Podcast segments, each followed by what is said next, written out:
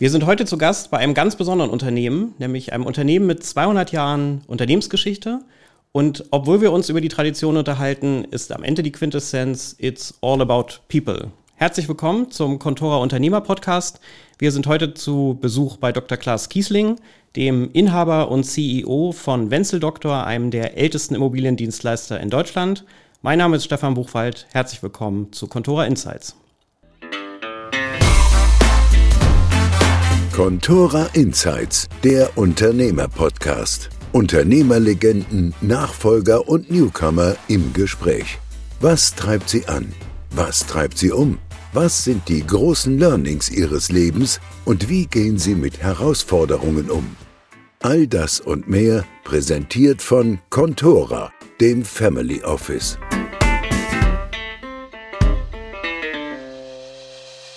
Klaas, ganz herzlichen Dank für die Einladung und dass wir uns heute in deinen Räumlichkeiten treffen äh, können.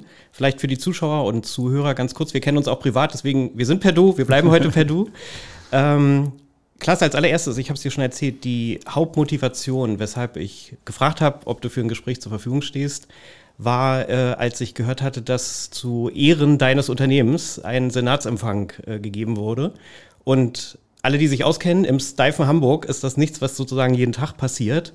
Hintergrund war die 200-jährige Geschichte. Deswegen wäre es klasse, magst du als erstes dein Unternehmen vorstellen? Ich werde mit Sicherheit nachfragen, wie ihr es geschafft habt, so alt zu werden. Ja, Stefan, herzlich willkommen. Äh, ich freue mich. Und ähm, das war in der Tat was ganz Besonderes äh, für uns. Ähm, letztes Jahr, eigentlich ist das Firmenjubiläum 220, äh, 200 Jahre 2020 gewesen. Ja.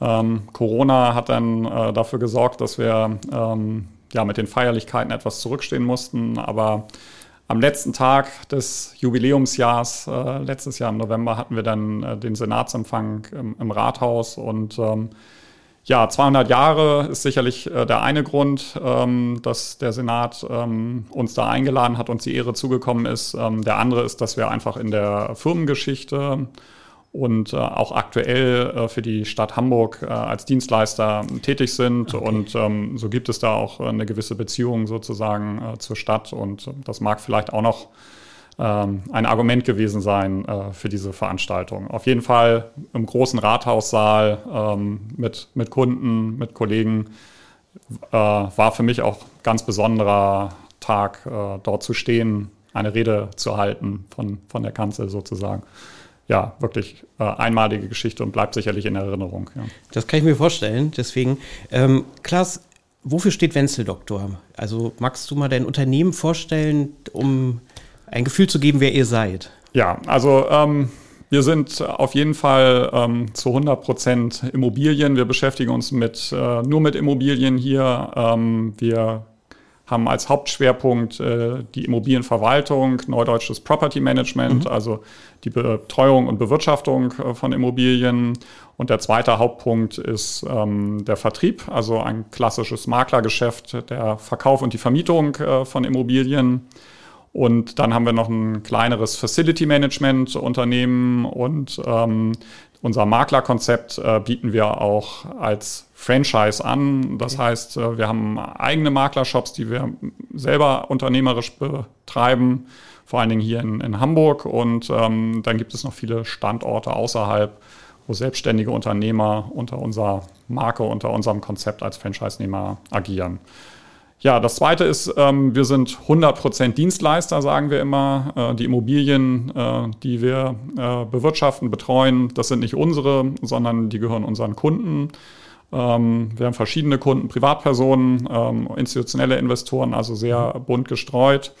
Ähm, ich finde, das ist immer wichtig für so ein Mindset in so einem Unternehmen. Also gehört mir etwas, was ich selber als Vermögensverwaltung betreibe oder bin ich halt zu 100% Dienstleister? Und äh, möchte und will mich nach meinen Kundenwünschen richten. Ja, da muss man das ganze Unternehmen anders ausrichten. Ja, und äh, als dritten Punkt will ich vielleicht noch anbringen, ähm, dass wir ein Familienunternehmen sind, ähm, in, in jetzt äh, siebter Generation. Ähm, die 200 Jahre hatten wir gerade angesprochen. Ähm, wir sind ähm, immer noch äh, verschiedene Mitglieder aus der Familie, äh, die aktiv sind. Ähm, neben mir ist das vor allen Dingen äh, meine Schwester. Ähm, meine Cousine, die gerade in, in Elternzeit ist, ähm, mein Vater, mein Onkel als die Generation davor, ähm, haben gerade die Staffelübergabe gemacht. Da können wir nachher vielleicht noch ein bisschen drüber sprechen. Sehr gerne, ja. Und äh, es ist aber auch immer so gewesen, ähm, dass wir auch noch Mitgesellschafter haben. Also neben der Familie gibt es ähm, auch jetzt aktuell äh, Geschäftsführer, langjährige Geschäftsführer und Mitgesellschafter, die sozusagen aktiv im Unternehmen tätig sind und auch Geschäftsanteile halten. Okay. Ja, vielen Dank erstmal für den Überblick. Du hast wahnsinnig viele Stichpunkte schon gegeben, wo ich sage sofort, äh, da sollten wir mal in die Tiefe gehen. Vielleicht ganz kurz nochmal äh, sozusagen zur Historie. Siebte Generation wie soll ich sagen, war das Geschäftsmodell vom Tag 1 immer gleich oder kannst du uns mal so einen kurzen Abriss über die Jahrzehnte, ja teilweise Jahrhunderte geben? Ja, die kenne ich natürlich auch nur aus der, aus der Chronik. Ja. Ähm, ja, also der Geschäftszweck war immer Immobilien. Ja, mhm. und ähm, nun muss man sagen, 1820, als das Unternehmen in Hamburg gegründet hat, da war Hamburg ganz anders als heute und ähm, das Dienstleistungsspektrum des Immobilienmaklers oder des Verwalters sah da auch noch ganz anders aus.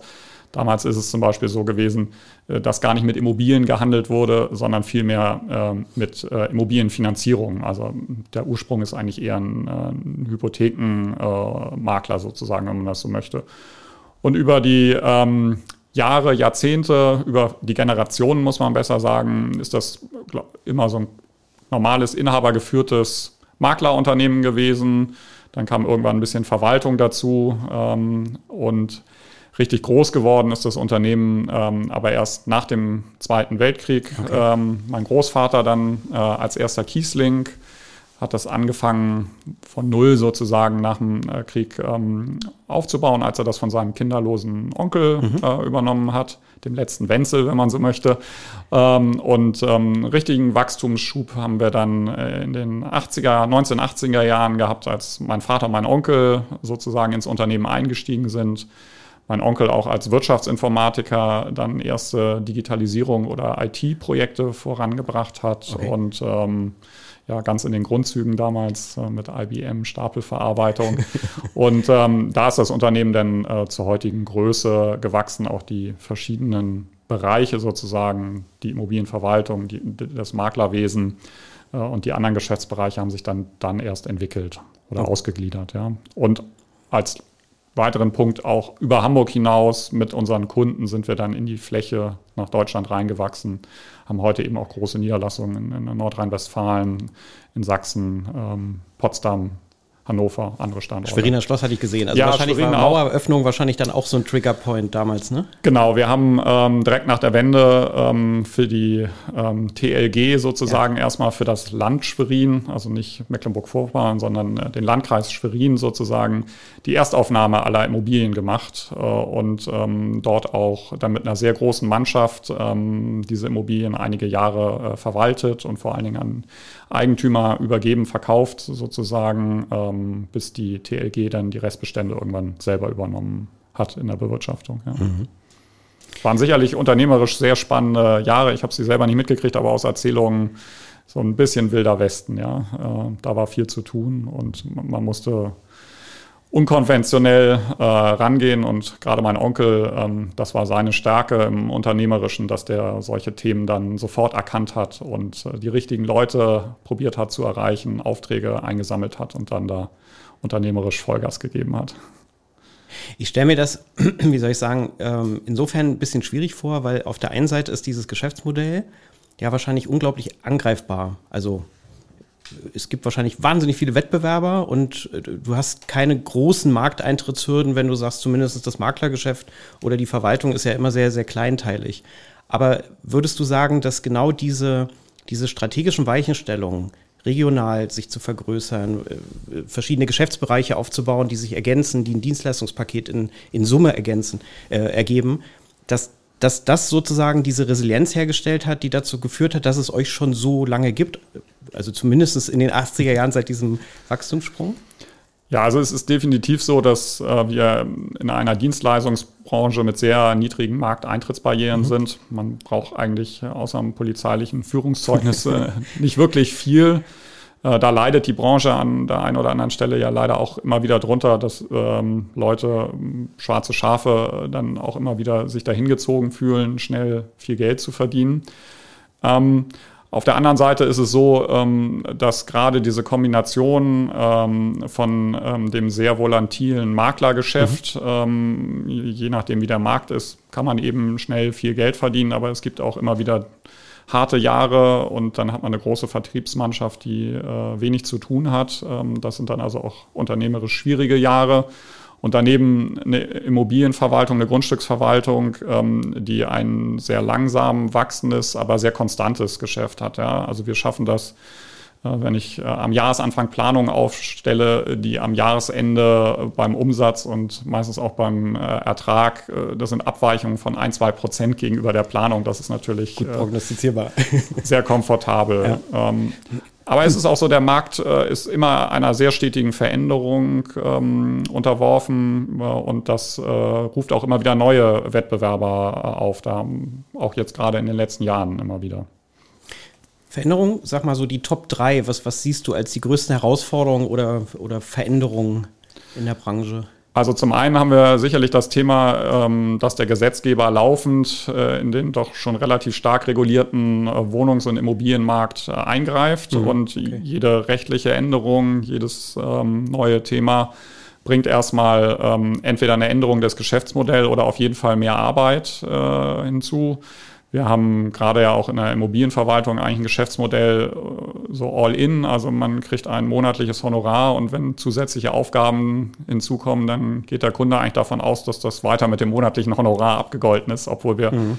heute sicherlich eine Komplexität und einen Umfang unseres Dienstleistungspaketes haben, der wesentlich größer ist, als der vor 10 oder 20 Jahren war. Ähm, und ähm, dann haben wir eben das Thema äh, Digitalisierung, äh, was ähm, viele Branchen umgreift und ähm, gerade diese gesetzlichen Änderungen auch im Maklerrecht haben äh, Startups, PropTechs, wie sie bei uns mhm. in der mhm. Branche mhm. Äh, bereichen, aber auch andere ähm, wie Finanzinstitute und ähnlichen äh, auf den, auf den Plan gerufen, sich mit dem Markt zu beschäftigen und diesen für attraktiv zu finden. Und so haben wir halt auch heute, was wir Hybridmakler oder ähnliche nennen, also große Digitalunternehmen, die auch versuchen, in diesen sonst sehr kleinteiligen Markt hineinzukommen. Ich glaube, der durchschnittliche, die durch, äh, durchschnittliche Unternehmensgröße für einen Immobilienmakler oder ähm, ein Verwaltungsunternehmen in Deutschland liegt irgendwo bei sechs oder mhm. auf jeden Fall unter zehn ne? Mitarbeitern. Das ist sehr kleinteilig, ja, ja genau.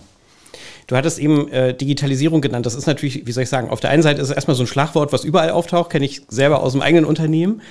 Auf der anderen Seite verbirgt sich verbergen sich unendlich viele Facetten, was das im Geschäftsmodell und in den Prozessen bedeutet. Ja. Ähm, kannst du mal einen Einblick geben, wie, wie ihr euch dem stellt? Also was für dich so die Punkte sind, wo du sagst, da setze ich die Schwerpunkte? Ja, für mich ist immer erstmal wichtig, ähm, ich spreche lieber davon ähm, von Innovation, ähm, weil für mich Digitalisierung ist nur ein Part einer notwendigen Innovation in einem Unternehmen. Ja? Weil ich kann ja auch Geschäftsprozesse äh, neu denken, ohne sie gleich zu digitalisieren, sondern einfach einen anderen Ansatz. Also im, im Maklerbereich ist dieses Thema, wer zahlt eigentlich am Ende die Cottage, also wer ist mein Auftraggeber, mhm. ähm, ist so ein, ein, wesentlicher Aspekt, den wir äh, da mal als Innovationsprozess äh, eingeführt haben, der nichts mit Digitalisierung im engeren äh, mhm. Sinne zu tun hat. Mhm. Ähm, trotzdem ähm, ist natürlich Digitalisierung heute ähm, ein ganz wichtiges Thema im Unternehmen, in, in allen Bereichen. Ähm, wir haben auch da, glaube ich, zwei wesentliche Bereiche. Der eine Bereich ist, dass ähm, wir vor allen Dingen interne Prozesse äh, sehr stark digitalisiert haben. Buchhaltung ähm, okay. äh, in der Objektverwaltung ein Riesenthema, äh, läuft bei uns weitestgehend automatisiert. Also und wir sind da äh, mit sehr, sehr vielen kleinen Schritten ähm, vorwärts gegangen und haben praktisch einen Mikrobaustein nach dem nächsten aus unserem sehr umfangreichen Prozess äh, probiert digital abzubilden. Und ähm, da sind wir in den letzten, ja, jetzt fast 15 Jahren sehr gut vorangekommen und haben im Jubiläumsjahr beispielsweise auch ähm, den deutschen Immobilienpreis äh, gewonnen für unser Digitalisierungsprojekt im, im Immobilienmanagement. Da sind wir, glaube ich, für ein äh, immer noch mittelständisches und inhabergeführten ähm, Dienstleistungsunternehmen in der Immobilienbranche sehr weit. Mhm. Und dann haben wir natürlich da, heute das Thema Kundenkommunikation, ähm, was auch sehr ähm, äh, sich durch die Digitalisierung verändert hat. Das betrifft dann vor allen Dingen auch den Vertriebsbereich bei uns. Ähm, es gibt Plattformen, über die ich Immobilien anbiete, aber vor allen Dingen das Thema Einkauf, also Leads äh, heißt es dann immer so schön äh, neudeutsch, also potenzielle Kundenkontakte sozusagen. Das läuft heute alles über Digitalplattformen ab mhm, äh, okay. und auch die ganzen dahinter gelagerten Prozesse, wie spreche ich Kunden an, die laufen halt ähm, sehr stark digitalisiert über Video-Content, ähm, natürlich über klassische Webseiten und ähm, Online-Marketing-Kampagnen. Ich muss aber sagen, wir sind da ähm, trotzdem ähm, auch noch sehr analog, ähm, bewusst äh, auch. Also wir, okay. wir, wir wollen beide Seiten ausspielen. Ja? Also das ist ein wichtiger Aspekt. Ähm, als wir uns überlegt haben, wo wir uns sozusagen hier treffen, das war für mich jetzt das Bildnis dafür, war eine Möglichkeit hier in dem Raum, der ist ja relativ traditionell, also zeigt im Prinzip die Historie. Und die zweite Möglichkeit war, dass du erzählt hattest, ihr habt so ein, so ein äh, Green Screen, wo ihr praktisch sowohl auch für eure, für eure internen Mitarbeiter und Partner, aber eben auch für die Mandanten diesen Content äh, produziert. Das war für mich so dieses Bild, also sowohl Historie als auch quasi modernste äh, Technologie. Jetzt hattest du eben gesagt, in manchen Sachen bist du bewusst analog. Ist das wichtig wegen der Beziehungspflege oder, oder warum betonst du das so? Ja, also erstmal, wir sitzen hier, man könnte so ein bisschen sagen, obwohl es nicht unsere Firmenfarbe ist, äh, wir haben, haben was mit Grün am Hut. Also wir sitzen gerade im grünen Salon. Das sind sozusagen okay. äh, das historische Zimmer, das sind die Möbel äh, der Vorfahren äh, und äh, das Ahnenzimmer sozusagen und dann im, im Kontrast dazu die Greenbox, ähm, praktisch unser eigenes äh, Filmstudio, was wir vor allen Dingen dafür nutzen, äh, Videocontent zu produzieren, äh, für interne Mitarbeiterschulungen, aber eben vor allen Dingen auch für Kundenansprache, äh, die wir zunehmend äh, über Videos, personalisierte Videos und ähnliches abbilden wollen. Ähm, warum ich das so betone, ist, ähm, warum uns das Analoge auch wichtig ist, ist, ähm, wir ähm, messen sehr stark, ähm, wie unsere Marketingaktivitäten ähm, in Form von Kundenkontakten von Erfolg äh, geprägt mhm. sind. Mhm. Okay. Und das kann man im Digitalen natürlich besonders gut und äh, die Kanäle funktionieren auch alle, äh, die wir da äh, bespielen. Wir haben aber gemerkt, wenn man die Kunden persönlich anspricht, also wir bauen parallel auch ein Callcenter auf, um mit den Kunden einfach zu telefonieren. Also mhm. ein bisschen oldschool. Ne? Wir schreiben den ja, Leuten nicht nur Mails, sondern wir rufen die danach auch wirklich alle nochmal an. Mhm. Und was wir gemerkt haben, ist, wenn man äh, mit einem Kunden über sein äh, ursprüngliches Bedürfnis, warum der Kunde uns kontaktiert hat, also wie beispielsweise die Suche nach einer Immobilie spricht, und am Ende dann eigentlich noch fragt, und das kann ich eben nur gut in einem persönlichen Gespräch, was können wir noch so für Sie tun? Ja, dann kommen viele Kunden noch mit anderen Anliegen rüber, die für uns wieder Aufträge und Umsatz bedeuten können. Und äh, wenn man diese Prozesse auch okay. ausspielt und perfektioniert, dann hat auch dieses Analoge in einer digitalen Welt irgendwie dann ein Alleinstellungsmerkmal, mit dem man Aufträge und Kunden gewinnen kann. Okay, das, wie soll ich sagen, das habe ich verstanden, das kann ich auch selber nachvollziehen. Also du, du kriegst halt nicht alles digital äh, vermittelt, insbesondere diese, diese Emotionen und die wirklichen Bedürfnisse. Klaas, du hast vorhin äh, noch einen anderen Punkt betont, und zwar Dienstleistung, also dienen und leisten. Das ja. klingt für mich so ein bisschen danach, eben dieses Verständnis, okay, ich muss verstehen, was der andere braucht, dann kann ich ihm helfen. Ähm, ist das schwierig, sozusagen, das immer wieder Mitarbeitern beizubringen? Weil das ist ja eine Einstellungs-, eine Haltungssache. Wie, wie empfindest du das? Weil ihr wachst ja sehr stark.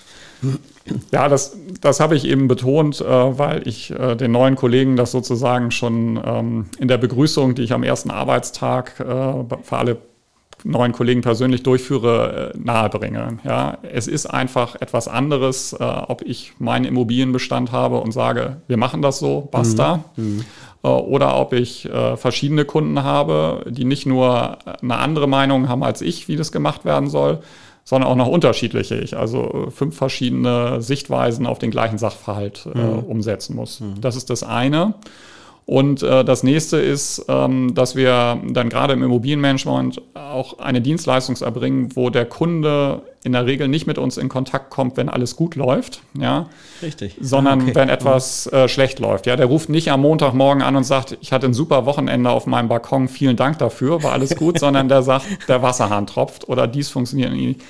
Also wir haben erstmal einen negativen Anlass als Auftakt und das mhm. kann natürlich für so einen Mitarbeiter auch ein Stück weit frustrierend sein, wenn das dann alles Montag auf einen einprasselt. Und damit muss man umgehen können. Äh, mir persönlich hat das immer viel Spaß gemacht, mich auch, äh, also auch in solchen Sachen eine Herausforderung zu sehen, mich dem äh, zu stellen. Und ich glaube, äh, für Mitarbeiter ist am Ende die Lösung, äh, dass die Unternehmenskultur und das Drumherum, das Miteinanderarbeiten eben so aufgebaut ist, dass man dann vielleicht auch nach einem frustrierenden Telefongespräch aufstehen kann und mit seinem Kollegen gegenüber äh, den Frust kurz teilt und äh, dann aber wieder praktisch auch die Freude an der Arbeit äh, gewinnen kann. Und mhm. das ist, glaube ich, mehr denn jene Herausforderung geworden, weil ja, äh, Generationen da auch andere Einstellungen zum Arbeiten haben und ähm, früher war mehr die Generation wollte mehr erreichen und das auch beruflich. Ich glaube, heute gibt es auch viele, äh, die ihre Ziele, das, was sie sich fürs Leben setzen, nicht unbedingt nur mit dem Arbeitgeber und dem äh, Arbeitsplatz verbinden, mhm. sondern mehr mhm. mit Privaten. Da muss man dann als Arbeitgeber auch darauf reagieren. Ne?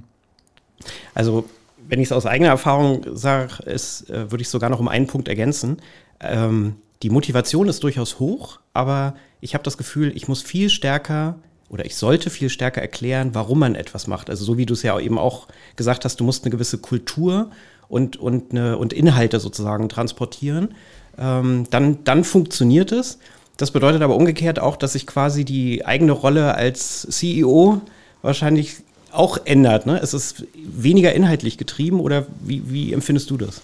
Ja, das ist definitiv so. Ne? Also ähm, wenn man dann frisch von der Uni kommt mit seinem äh, Fachstudium und all diesen Themen, dann, dann hat man sehr viel im Kopf, was man an Prozessen, äh, an technischen Themen in so einem Unternehmen ändern äh, möchte, wo man angreift. Und dann kommt irgendwie die Erkenntnis, äh, dass Personalführung äh, doch deutlich mehr Umfang hat, zeitlichen Umfang. Ja aber dass es eigentlich nicht nur einen zeitlichen Umfang hat, sondern dass es eigentlich auch das Entscheidende ist. Ne? Also ich, ich kann noch so gute Prozesse darstellen und tolle unternehmerische Ideen haben. Mhm. Ähm, wenn die Mitarbeitenden nicht überzeugt davon sind oder ich sie nicht überzeugen und mitnehmen kann, dann, dann hilft mir das am Ende nicht. Ja? Und deswegen ist Personalführung heute sicherlich ein wesentlicher Schwerpunkt, äh, zumindest bei mir. Und ich kann mir das vorstellen, dass das auch in vielen anderen mittelständischen Unternehmen ist. Und mhm. gerade im Familienunternehmen hängt da natürlich auch noch äh, sehr viel dann immer an, an der Person äh, des oder der Unternehmer, sage ich jetzt mal, meine Schwester, die macht bei uns das Personal. Und das mhm. ist sicherlich auch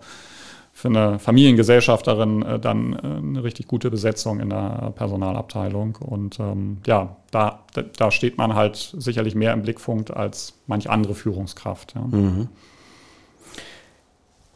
Noch eine, noch eine Frage, äh, bevor wir auch zu dir kommen, weil du das eben auch sagtest, wenn man nach dem Studium dann kommt und was man so für Vorstellungen hat. Ähm, du hattest vorhin erwähnt, dass ihr auch mit einem Franchise-Konzept arbeitet.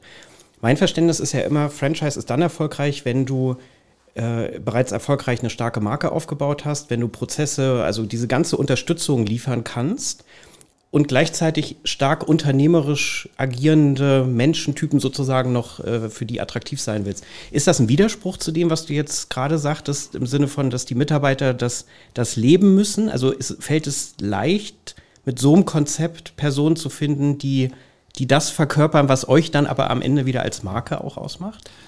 Ja, ich glaube, zum ersten muss man sich mal das Geschäftsmodell anschauen, was mhm. auch fürs Franchise geeignet ist. Also in der Immobilienverwaltung, im Immobilienmanagement bieten wir kein Franchise-Konzept an. Mhm.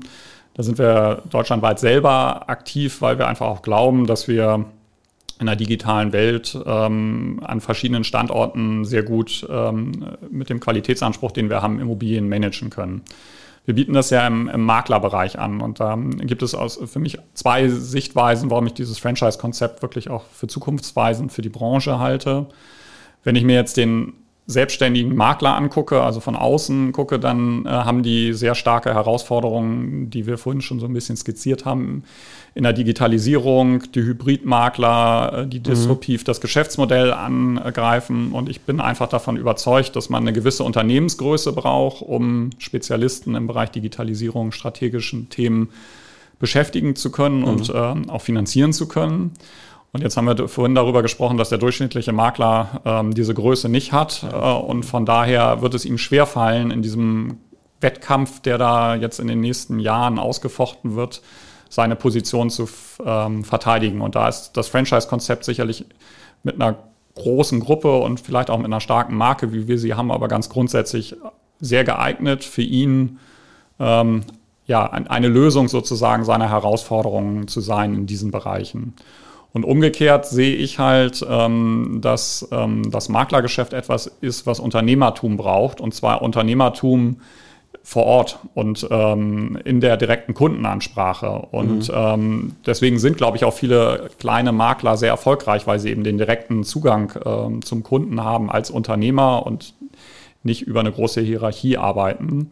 Und das fällt uns natürlich jetzt äh, als Wenzel, äh, wir sind ja unser größter Franchise-Nehmer hier in Hamburg, wo wir das gut darstellen können, aber an anderen Standorten schwer. Mhm. Und ähm, mhm. deswegen okay. finde ich auch für uns ähm, das Konzept sozusagen mit, mit starken Unternehmerpersönlichkeiten ähm, an anderen Standorten gemeinsam in einem Netzwerk mit unserem Konzept äh, zu arbeiten, das ist auch für uns der richtige Ansatz, anstatt überall selber äh, Läden aufzumachen und in die Verantwortung zu gehen. Ja, und mhm. ähm, so ist das, glaube ich, eine Win-Win-Situation ähm, für für beide Seiten. Und wir sagen auch immer, wenn wir uns mit Franchise-Nehmern, mit potenziellen Franchise-Nehmern zusammensetzen, wir suchen keine Makler, wir suchen Unternehmer. Mhm, okay. Ja, das ist die Idee dahinter. Wir wollen eben Leute, die vor Ort in einer lokalen Lage in einer gewissen Größe unternehmerisch agieren und wir liefern den Rest sozusagen. Ja, und die Franchise-Nehmer, die wir jetzt auch vor Ort haben, sind auch nicht alle aus der Branche, sondern das sind auch Unternehmertypen, ähm, die in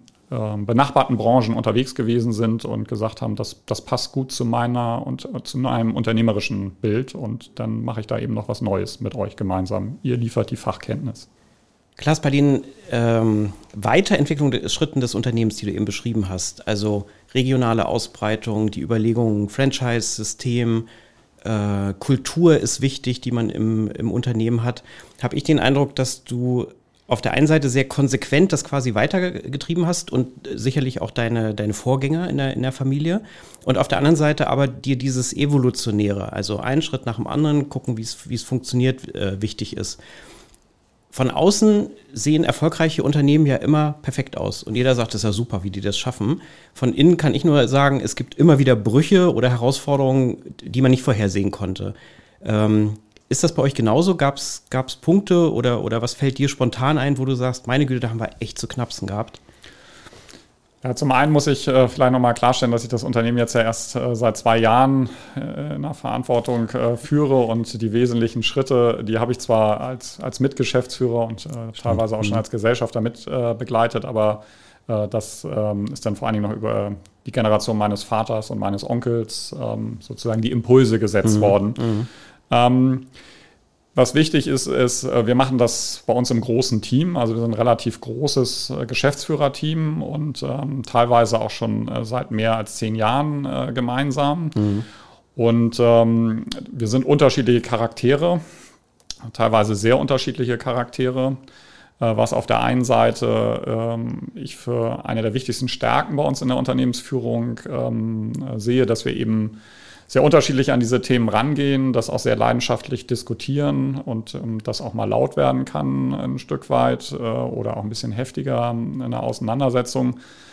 Und ähm, wichtig ist natürlich, dass man das immer so hinkriegt, dass sich danach alle wieder in den Arm nehmen und an einem Strang ziehen. Mhm. Und ähm, natürlich äh, hat das auch nicht immer funktioniert. Und ähm, so sind sicherlich Brüche auch immer wieder dann gewesen, ähm, wenn Führungskräfte, Geschäftsführer, ähm, mit denen man eine Zeit lang zusammengearbeitet haben, ähm, dann die Zusammenarbeit einen Punkt erreicht hat, wo das nicht mehr funktioniert hat, mhm. man sich miteinander okay. getrennt, voneinander getrennt hat. Und mhm.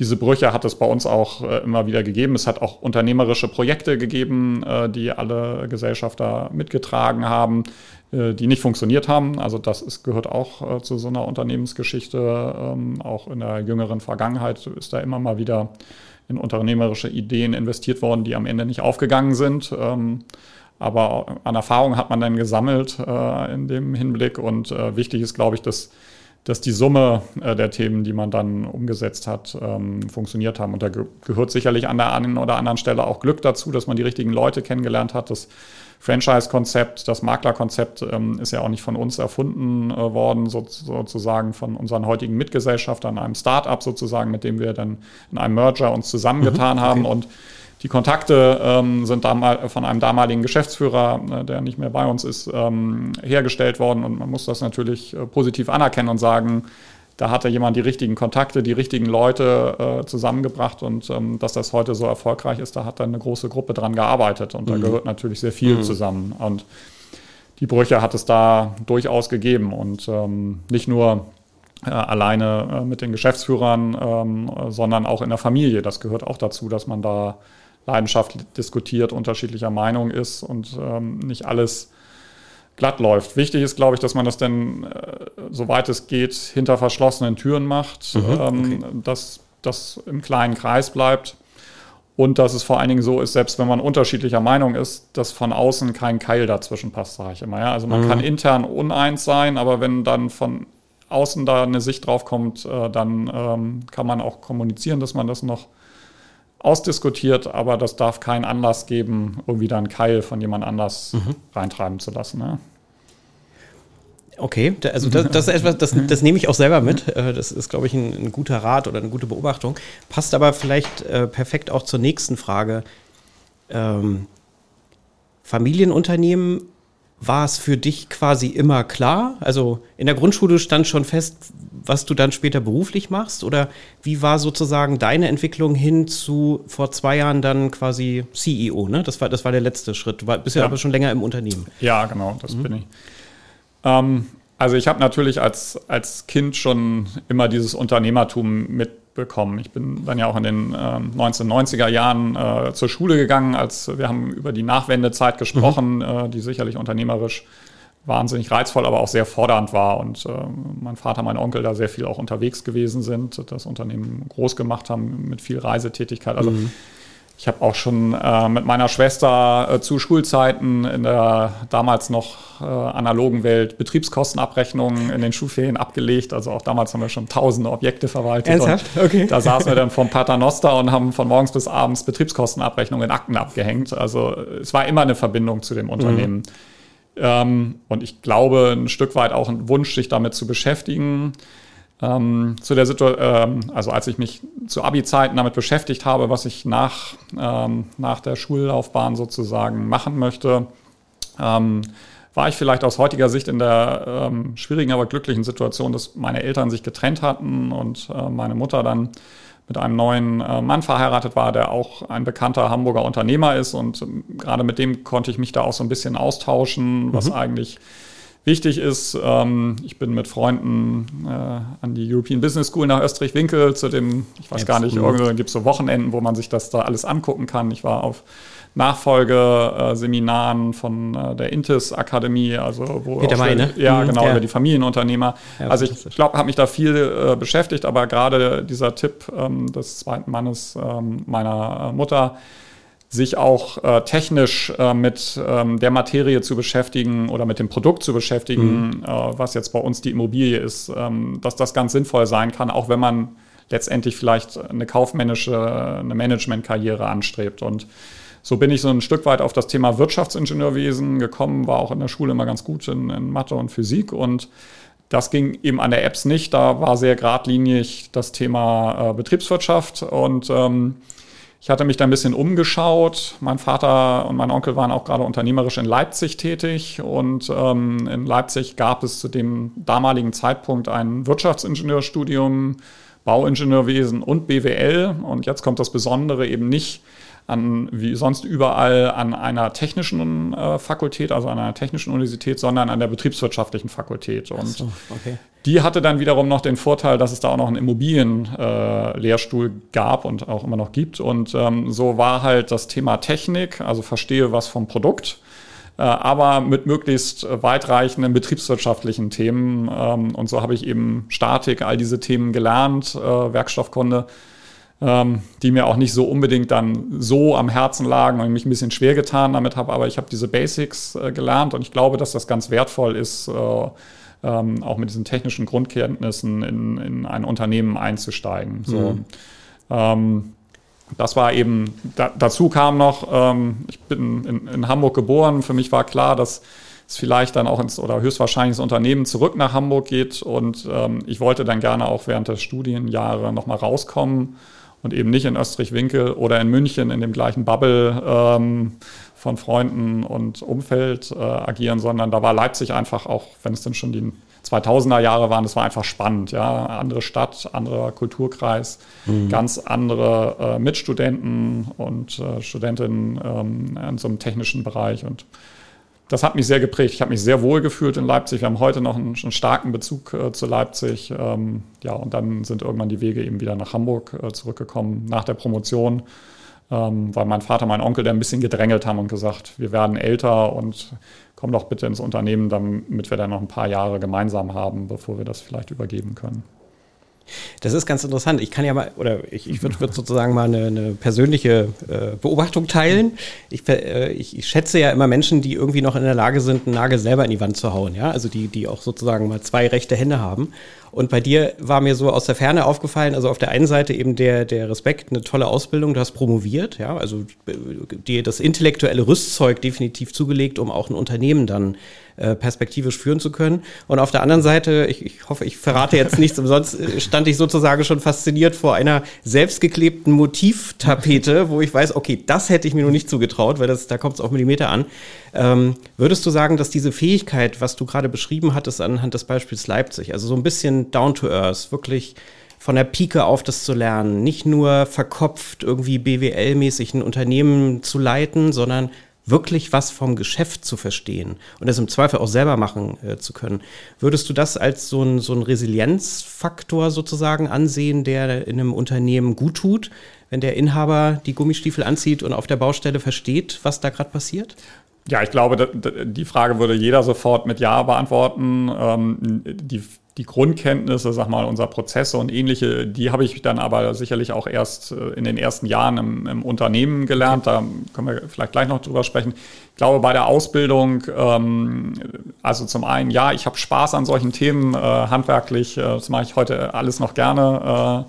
Äh, ähm, und ähm, jeder muss halt so ein bisschen schauen, äh, wo sein Schwerpunkt liegt. Ich glaube aber, dass eben gerade dieses Thema, sich mit dem Produkt auseinanderzusetzen, ähm, auch von der theoretischen Sichtseite äh, sehr wertvoll ist. Also mhm. der ähm, zweite Mann meiner Mutter hatte damals eben gesagt, na, wenn du Autos verkaufst, äh, dann musst du eigentlich auch ein Maschinenbauerstudium hinter dich, dass du einfach diese technischen Grundverständnisse irgendwie ein bisschen hast. Ähm, gibt sicherlich genug Beispiele, äh, die anders äh, praktisch ihre Ausbildung durchlaufen haben und auch erfolgreiche Unternehmer geworden sind. Aber für mich ist das ein sehr guter äh, Weg gewesen, auch wenn ich die technischen Fähigkeiten heute mehr im Privaten als im Unternehmerischen äh, mhm. einsetze. Ja? Und ähm, ja, der Einstieg ähm, ist dann so gelaufen, dass mein, ähm, mein Onkel, ähm, mit dem ich gerade in den ersten Jahren sehr intensiv zusammengearbeitet hat, äh, der das auch gleich ähm, so gesehen hat. Und ähm, ich glaube, ich denke ganz typisch, wie das auch für viele Nachfolger in Familienunternehmen oder in, in Unternehmen ist ähm, erstmal einen eigenen Bereich hatte, wo Perspektiven sind, wo man äh, ein bisschen was aufbauen kann, ähm, wo man sich also nicht gleich in irgendwie ein sehr gut laufendes, gemachtes Nest reinsetzt, sondern ein bisschen mhm. was aufbaut. Auch gerade das Thema mit der Mitarbeiterführung äh, am Anfang ähm, ein bisschen ausprobiert, sicherlich da auch viele Fehler äh, macht, eben auch im Bereich, gerade die Mitarbeiterführung, die man am Anfang also da, da kann einem die theoretische Ausbildung ähm, äh, an der Uni oder ähnlich auch nicht helfen. Da hilft nur Lebenserfahrung. Und da muss man natürlich sehen, dass man ähm, da nicht, äh, also dass man diese Erfahrung sammelt, aber nicht zu viel Porzellan äh, zerdeppert. Und ich glaube, das ist uns hier auch ganz äh, gut gelungen. Ich bin ähm, 2007 ins Unternehmen gekommen mhm. und habe dann auch erst 2012, also nach fünf Jahren sozusagen, mit Gesellschafterrolle und äh, Führungsverantwortung ähm, richtig Verantwortung übernommen für, das Gesamtunternehmen. Ja. Klingt zumindest nach einem perfekt gemanagten Prozess ohne Probleme. Das ja. müsste täuschen, weil ich habe es noch nie in der Praxis erlebt, dass alles funktioniert.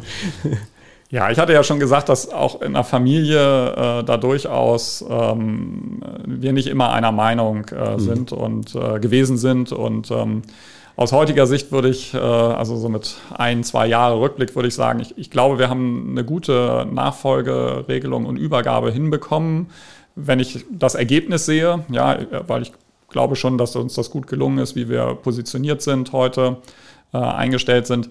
Der Weg dahin war nicht, nicht konfliktfrei. Ja, ähm, das ist so äh, gewesen und ähm, Vielleicht gehört es ein bisschen zum Prozess dazu. Wahrscheinlich. Äh, ja. Auf der anderen Seite hätte ich mir auch ähm, einfach früher ein bisschen mehr ähm, Fachkenntnis, vielleicht auch externe Unterstützung bei dem Thema Nachfolge gewünscht. Mhm. Das ist vielleicht was, was ich mir vornehmen sollte, wenn da irgendwann mal eine Nachfolge ansteht, ähm, dass man da offener ist als ähm, auch als derjenige, der loslassen muss, ähm, diesen Prozess ähm, zu strukturieren und planbarer zu machen. Ähm, dann ist er vielleicht auch ein bisschen konfliktfreier. Ob das dann besseres Ergebnis mit sich bringt, das weiß ich ja. noch nicht. Vornehmen kann man sich das zumindest. Ja. Ist aber übrigens ganz interessant, ist ein, ist ein Feedback, was wir auf den Contora Insight Podcast äh, häufig bekommen, dass das viele quasi Nachfolger äh, hören und dann immer sagen, oh, das ist interessant, ich suche immer sozusagen nach äh, Erfahrungen, die andere gemacht haben. Und dieser Punkt, den du angesprochen hast, auf der einen Seite äh, Intes, Mai, das, das sind ja, wie soll ich sagen, also qualitativ wirklich sehr, sehr hochwertige ähm, äh, Veranstaltungen. So war immer jetzt meine Wahrnehmung. Und gleichzeitig äh, muss aus der Familie heraus das wahrscheinlich eng, eng begleitet werden. Ja. Wenn man das, wenn man das so zusammenfassen kann.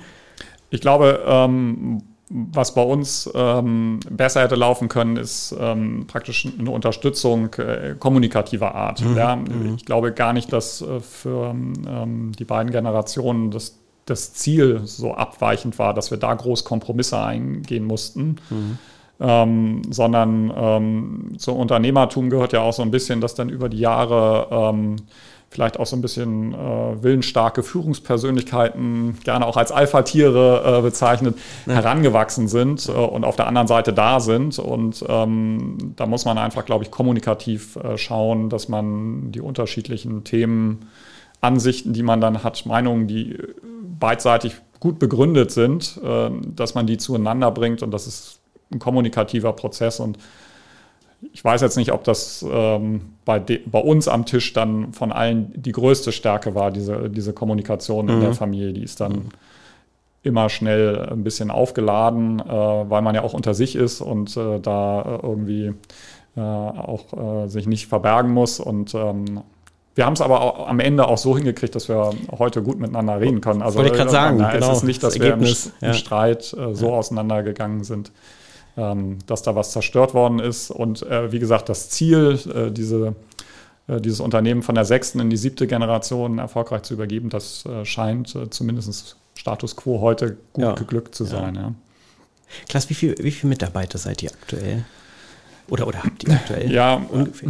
Äh, wir, wir sind relativ stark gewachsen. Äh, von daher, ich ähm, weiß, dass wir am, am 1. Januar rund 275 äh, waren. Ich glaube, wir dürften jetzt so knapp auf die 300 zugehen, gerade im, im Bereich äh, Franchise, äh, Marketing, ähm, aber auch im Vertrieb. Ähm, dadurch, dass wir da eben einen Wachstumskurs jetzt hingelegt haben in den letzten zwei Jahren, sind mhm. wir wir stark gewachsen. Ja, das ähm, ist auch eine Herausforderung. Äh, alle wissen, dass es zu heutigen Zeiten nicht einfach ist, überhaupt neue Mitarbeitende zu finden und ähm, auch ähm, das starke Wachstum sozusagen in der mhm. Unternehmenskultur abzubilden und die, die schon da sind, da zu halten. Das ist eine große Herausforderung und ähm, bin froh, dass ich mit meiner Schwester und der Personalabteilung da ziemlich gute Unterstützung habe. Auch die ist groß geworden und ähm, ja, sehr bemüht, ähm, da zu agieren unter den denkbar schwierigen äußeren Rahmenbedingungen im Moment. Hm. Wenn du vielleicht äh, zwei Fragen noch, also einmal der Rückblick, was, was ist der Punkt, wo du sagst, Mensch, da bin ich als Person am stolzesten drauf, seitdem ich im Unternehmen bin? Was, was würdest du dort nennen? Ich meine, du hast ja ein paar Sachen ja. schon genannt. Also ich glaube, meine Rolle in den letzten Jahren ist äh, vor allen Dingen ähm, geworden und daran bin ich auch gewachsen, sage ich jetzt mal als, als, als Person, als Charakter, ist dieses heterogene Führungsteam zusammenzuhalten. Mhm, ja? Also okay. einerseits da eine, eine, wichtige Rolle zu spielen als derjenige, ähm, der da voranschreitet, aber äh, es, äh, wir haben da wirklich eine super Führungsmannschaft und ich hatte ja gesagt, dass die unterschiedlich sind und ähm, diesen Prozess zu moderieren und äh, zu gestalten, ohne dass dabei der, der rote Leitfaden, den eigentlich die meisten oder ich würde sagen alle irgendwie vor Augen haben, dass der verloren geht, dass wir uns einerseits viel miteinander beschäftigen, weil das fruchtbar ist, aber eben auch nicht nur miteinander beschäftigen, weil wir dann so ein bisschen den roten Faden verlieren würden. Ne? Ja, das kann ich mir vorstellen, weil im Prinzip ein Unternehmen ist ja potenziell immer gefährdet, also sozusagen immer uninstabil. Du musst mit den Mitarbeitern, die, mal, die Kunden haben Anforderungen, die Märkte ändern sich oder ähnliches. Und insofern, ähm, wir suchen ja häufig so ein bisschen nach diesen, nach diesen Resilienzfaktoren, die am Ende eben dazu führen, dass es, dass es doch erfolgreich ist. Und äh, diese, ich würde das jetzt schon äh, eher Kultur nennen, also du hast Personen um dich rum, du hast gesagt, ihr seid ein großes Team, damit man unterschiedliche Meinungen äh, aushält und dann eine bessere Entscheidungsfindung hat und gleichzeitig aber damit lebt, dass es dann auch zu Konflikten kommt. Das scheint ja euch auszuzeichnen. Also zumindest so nehme ich das wahr. Ja, genau. Also wir haben einfach ähm, die Mitgeschäftsführer und ähm, teilweise eben auch die Prokuristen. Jeder hat fachlich sein eigenes Aufgabengebiet, aber dieser Austausch, wir reden da bei uns auch immer vom Bauchladen verschiedener Dienstleistungen, die mhm. wir haben, mhm. aber die Schnittmengen da ähm, herzustellen, sich gegenseitig sozusagen zu befruchten, das ist extrem wichtig und eben ähm, ja, die fachlichen und persönlichen Kompetenzen der Führungskräfte aufeinander abzustimmen und zu schauen. Ja, also immer die, Medaille von verschiedenen Seiten äh, zu sehen mhm. und darüber zu diskutieren. Das, das ist schon zeitaufwendig und anstrengend, aber ich halte das für eine wesentliche Stärke bei uns in der Unternehmensführung, dass es eben nicht den einen starken Patriarchen oder Familienunternehmer gibt, der unantastbar äh, durchregiert sozusagen, sondern so ein bisschen das Thema, was politisch auch gerade ganz aktuell ist, der, der Autokrat oder äh, ja, die richtig. etwas anstrengende ja. Demokratie. Aber ich glaube, am Ende ist die Demokratie dann eben doch ähm, in gewissen Maßen überlegen. Ja. Also ist, das ist ein Muster, was tatsächlich ja in vielen Unternehmen zu beobachten sind. Groß geworden sind sie ganz häufig durch eine oder zwei extrem starke Persönlichkeiten und zunehmend ist dann die Fähigkeit äh, sozusagen ähm, wichtig, sowohl Personal als auch, also das Top-Management, die Familie und alles managen zu können und eher eben diese emotionale Intelligenz noch mit, äh, mit reinzubringen. Äh, Klaas, habt ihr das in, institutionalisiert im Sinne von, dass es so eine Art äh, entweder Familiencharter gibt oder weil du sagtest, ihr habt ja auch familienfremde Gesellschafter, dann ist es ja noch komplexer.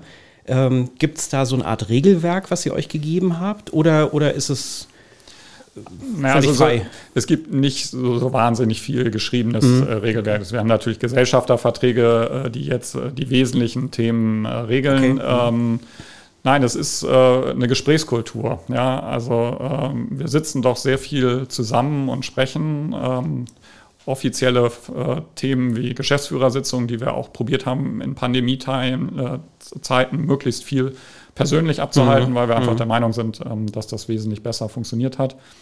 Aber äh, wir gehen zum Beispiel auch in der Geschäftsführung viel Mittagessen zusammen und so informelle Gespräche. Also wir tauschen uns da sehr viel aus. Ähm, meine Mitgeschäftsführer die sich viel, viel mehr ums Tagesgeschäft kümmern als ich. Ähm, in so einem Dienstleistungsunternehmen auch ein wichtiger Faktor, dass die Geschäftsführer äh, wirklich auch noch sehr tief im Tagesgeschäft sind. Ja. Die, die, verschaffen mir so ein bisschen die Freiheit, ähm, weil ich da nicht so tief drin bin, ähm, diesen Prozess äh, zu managen und mit den anderen viele Themen abzustimmen. Ja. Wie soll ich sagen, wenn die Komplexität schon hoch ist, weil es eben am Ende nicht nur ein reines Familienunternehmen ist, auch durch quasi familienfremde Gesellschafter, ist dir das langfristig wichtig, das dann irgendwann auch an deine Kinder weiterzugeben? Oder wie siehst du diesen Themenkomplex? Also jetzt, jetzt ist es quasi dann der Blick nach vorne. Ja. Würde mich mal interessieren, wie deine Sichtweise ist. Also auf jeden Fall ist äh, eine große Motivation des unternehmerischen Handelns, äh, dieses Unternehmen möglichst so aufzustellen und eben auch laufend äh, zu verändern, äh, dass es nachhaltig im Wettbewerb erfolgreich ja. wirtschaften kann. Ja. ja? Und ähm, wir haben also nirgendwo kurzfristige Maximierungsabsichten, um ähm, vielleicht auch mal was zu veräußern oder ähnliches. Mhm das sind durchaus spannende Geschäftsmodelle, die ich auch gar nicht negativ finde, aber äh, für dieses äh, Kerngeschäft äh, Wenzel-Doktor ähm, ist das praktisch aus der Tradition her ausgeschlossen. Ja, und okay. ob die Übernahme dann am Ende ähm, durch die nächste Generation, Familiengeneration, das sind ja nicht nur meine Kinder, sondern auch äh, die meiner Geschwister Stimmt, und, und genau, Cousinen und Ähnlichen ja. Äh, erfolgen kann, ähm, das wäre natürlich schön, aber nun haben wir ja gleich alte Kinder, weißt du, dass wir da noch ein bisschen, ähm, bisschen weit weg sind. Äh, was wichtig ist, und das haben wir im Moment eben auch, ähm, bei uns war immer äh, die Maßgabe, dass diejenigen Familienmitglieder und auch Externe, die aktiv im Tagesgeschäft sind, ähm, die Unternehmensanteile halten. Ja, also in dem Moment, wo ah, okay. man äh, praktisch sich schrittweise aus dem Tagesgeschäft verabschiedet, muss man auch schrittweise die Anteile abhalten, sodass wir immer eine Situation haben, dass die Gesellschafter auch im Unternehmen tätig sind und wir sozusagen für das Unternehmen arbeiten und nicht für die Ferienimmobilie auf irgendeiner schönen ja. Insel und einen netten Lebensarbeit. Das muss man sich dann nebenbei erwirtschaften, aber ähm, das ist eigentlich so die Idee, äh, die da immer auch in der, im Gesellschaftervertrag verankert war. Und daher auch die Idee, eben langfristig Geschäftsführer, langfristige Geschäftsführer und Partner sozusagen auch ähm, für die Zeit ihrer aktiven Tätigkeit äh, am Unternehmen zu beteiligen. Das noch, also danke, danke für den Hinweis, weil das finde ich ganz interessant. Äh, da kenne ich wirklich die gesamte Bandbreite auch an, an Mindsets, die sich völlig unterscheiden.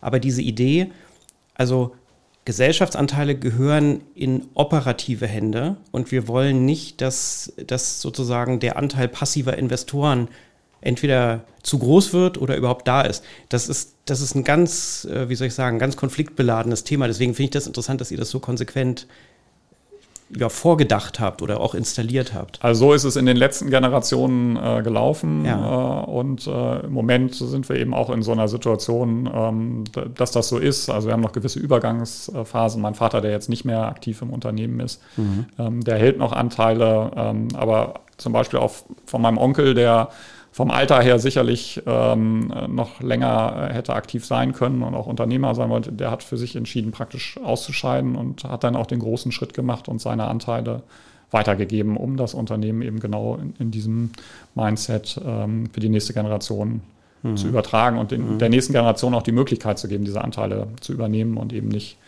da noch drauf zu warten, ähm, Jahre oder Jahrzehnte sozusagen. Ja, also wie gesagt, sehr konsequent. Auf der einen Seite, also so ein, also am Ende gibt es dann, glaube ich, doch so ein Regelwerk in ein, äh, einzelnen Punkten und auf der anderen Seite eben die Fähigkeit, wie soll ich sagen, diese, dieses Beziehungsmanagement gut zu machen. Das waren so die Punkte, die bei mir jetzt sehr stark hängen geblieben ja. sind. Deswegen.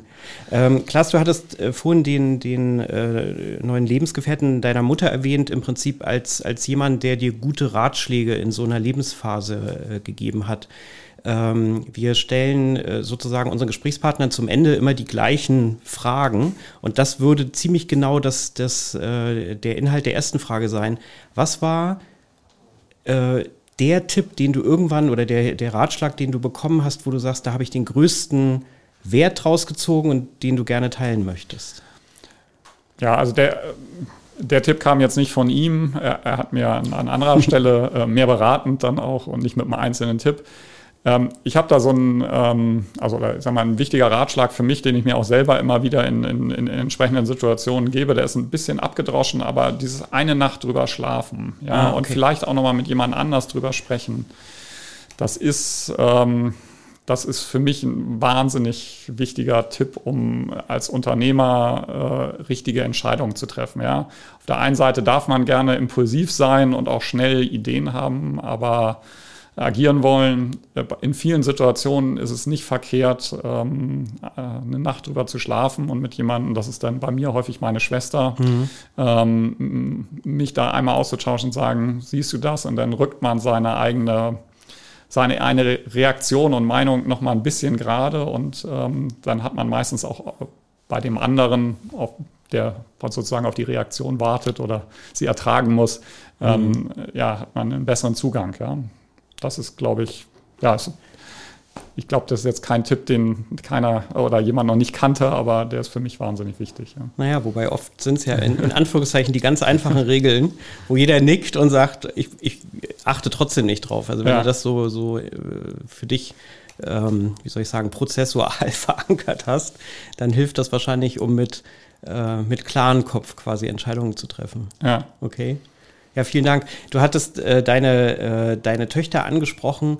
Ähm, Gibt es etwas, wo du sagst, wir, oder andersrum, wir haben jetzt sehr stark über die quasi Generation vor dir und, und Ratgeber gesprochen. Gibt es etwas, was du bereits von deinen Kindern gelernt hast, wo du sagst, das, ist, das war für mich mal was Neues? ja, man lernt natürlich wahnsinnig viel äh, von seinen Kindern. Die, äh, die, halten einem ja auch selber immer so ein bisschen den Spiegel vor, äh, wie man selber agiert und ist. Ich glaube, ähm, das Thema ähm, als Unternehmer äh, mit einer gewissen Verantwortung, vielleicht auch ein Stück meiner Eigenschaften. Ich bin sehr geplant, mache mir sehr viel Gedanken über mhm. die Zukunft und über alle möglichen Auswirkungen äh, von Aktionen, die man macht. Ich glaube, ähm, dieses Thema Leben ist jetzt oder Leben ist heute, also Leben ist in dem Moment und man muss auch mal leben und jetzt genießen und nicht immer nur an Konsequenzen und morgen denken. Ähm, das ist was, das muss man als Erwachsener und vielleicht gerade auch als äh, Unternehmer in Verantwortung, das muss man auch immer wieder lernen. Und ich mhm. finde, da sind Kinder natürlich, auch gerade äh, meine eigenen, dann irgendwie ein, sehr schönes Beispiel, denen das einfacher gelingt äh, als die Erwachsenen, die immer so viele Sachen im Kopf haben. aber kannst du das im Alltag umsetzen? Also ich nick jetzt ganz doll und denke immer, ja, du hast so recht, aber ja, es ist wahnsinnig schwer. Ja, es wäre ja schon schön, wenn man das sofort im Urlaub und so immer, äh, gleich hinkriegt oder am Wochenende. Mhm. Ähm, ja, das, ich sage ja, da, da, müssen wir dran arbeiten. Deswegen, mhm. das ist was, wo wir dann wieder lernen müssen. Ja, ich hoffe, dass die Zeiten dann auch kommen, wo man wieder mehr Freiheiten dafür hat, das täglich anzuwenden. okay, nee, vielen, vielen Dank fürs Teilen, weil ich, ich, ich, ich sage ja, ich nick selber und denke, ja, genau so ist es richtig. Man muss es nur machen, ne? Deswegen, ja. deswegen. Nee, vielen Dank. Ähm, Klaas, der, der, der Claim von Contora ist ja Vermögen verstehen, Vermögen wirklich in allen seinen äh, Facetten. Ähm, magst du mit mir mal oder mit uns mal teilen, was du unter Vermögen verstehst oder wie du sowas definieren würdest? Ja, ähm, Vermögen hat natürlich sicherlich erstmal einen finanziellen, einen mhm. materiellen Wertaspekt und ähm, da finde ich, ist Vermögen ähm, ein Schritt in die Freiheit. Ja, mhm. also äh, Freiheit ähm, gestalten zu können, ob das jetzt privat äh, ist oder auch unternehmerisch. Ähm, sicherlich nicht nur Freiheit, sondern äh, mit Sicherheit und innerer Ruhe auch was zu tun hat. Also von daher ist sicherlich ähm, Vermögen, wenn man es so materiell hat, bietet einem sehr viel, was man als Vermögender immer nicht so wahrnimmt. Aber ich glaube, diejenigen, die es nicht haben, äh, die wissen dann, was es einem bringen kann. So. Mhm. Ähm, Vermögen für mich bedeutet natürlich in erster Linie dann auch das Unternehmen äh, oder das ist für mich, sage ich jetzt mal, der, der größte und wertvollste ähm, Vermögenswert und dann ist es natürlich ein Stück weit Verantwortung, ähm, aber vor allen Dingen auch die Gabe gestalten zu können und ähm, dann eben nicht nur mir, sondern ähm, auch äh, den anderen Gesellschaftern, aber auch allen Mitarbeitenden äh, eine Basis geben, zu geben, äh, sag mal, ein anständiges Leben mhm zu führen. Und ähm, das ist eben irgendwie auch dann ein, ein, Vermögen, was einem sozusagen in die Hand gelegt wird, auch wenn es weniger materiell ist, sondern mehr gestalterisch. Ja. Das wären, glaube ich, so meine Vermögensbegriffe, die mir jetzt spontan einfallen würden. Also vielen, vielen Dank. Äh, ich, ich teile diese Sichtweise, also dass das sehr, sehr, sehr, sehr breit ist. Klaas, du hattest aus meiner Sicht so viele, äh, wie soll ich sagen, wirklich wertvolle Punkte erwähnt, die zum Unternehmenserfolg, zu deinem eigenen Werdegang äh, beigetragen haben. Ähm, ich fand äh, sehr, sehr spannend dieses Thema Kultur im Unternehmen, weil das ist ja etwas, da kann man viel drüber reden, es ist immer diffus, am Ende muss es gelebt werden, das scheint bei euch irgendwie sehr ausgeprägt zu sein. Ähm, ich fand diese, diese Kombination mit deiner Schwester, mit der Familie als durchaus, wie soll ich sagen, ähm, ähm, stabil, Stabilitätsanker. Und auf der anderen Seite aber dieses Verständnis, wir sind im Team gut, wir wollen Entscheidungsprozesse äh, äh etablieren und sie auch leben, die nicht nur von Einzelpersonen abhängen. Das, also das alles sind Punkte, wo ich weiß, dass äh, wenn sich jemand mit Unternehmertum beschäftigt und es selber entweder verstehen will oder in all seinen Facetten abbildet, dass man da sehr von deinen Erfahrungen profitieren kann. Also ganz herzlichen Dank fürs ja, für, Teilen. Für mich ist ja auch selber wichtig, äh, ich muss mich ja auch jeden Tag motivieren und äh, äh, nicht nur aufstehen, sondern auch herkommen und, und Freude haben. Und genau die Punkte, die du jetzt eben gesprochen hast, die machen dann auch das Unternehmertum für mich etwas, was mir Spaß und Freude macht ne? und äh, mhm. mich dann motiviert. Und äh, das ist natürlich bin ich auch egoistisch, gucke ich auch auf mich, also was bedeutet das auch für mich und ähm, ja, schön, wenn es dann äh, insgesamt ganz gut zusammenpasst. Ne? Das stimmt, das stimmt. Klasse, ich wünsche dir und deinem Unternehmen Also ich würde jetzt nicht sagen die, für die nächsten 200 Jahre, aber auf jeden Fall, dass ihr quasi das, was, was euch erfolgreich gemacht hat, habt und was du jetzt ganz zuletzt gesagt hast, also was einen quasi in, innerlich motiviert, ne? dieses Feuer, diese, diese Flamme, ähm, dass das lange brennt, dass ihr noch viel gestalten könnt und äh, bedanke mich ganz, ganz herzlich für deine Zeit. Das war wirklich, waren sehr wertvolle Contora Insights. Dankeschön. Ja, sehr gerne. Hat Spaß gemacht, der Austausch. Vielen Dank.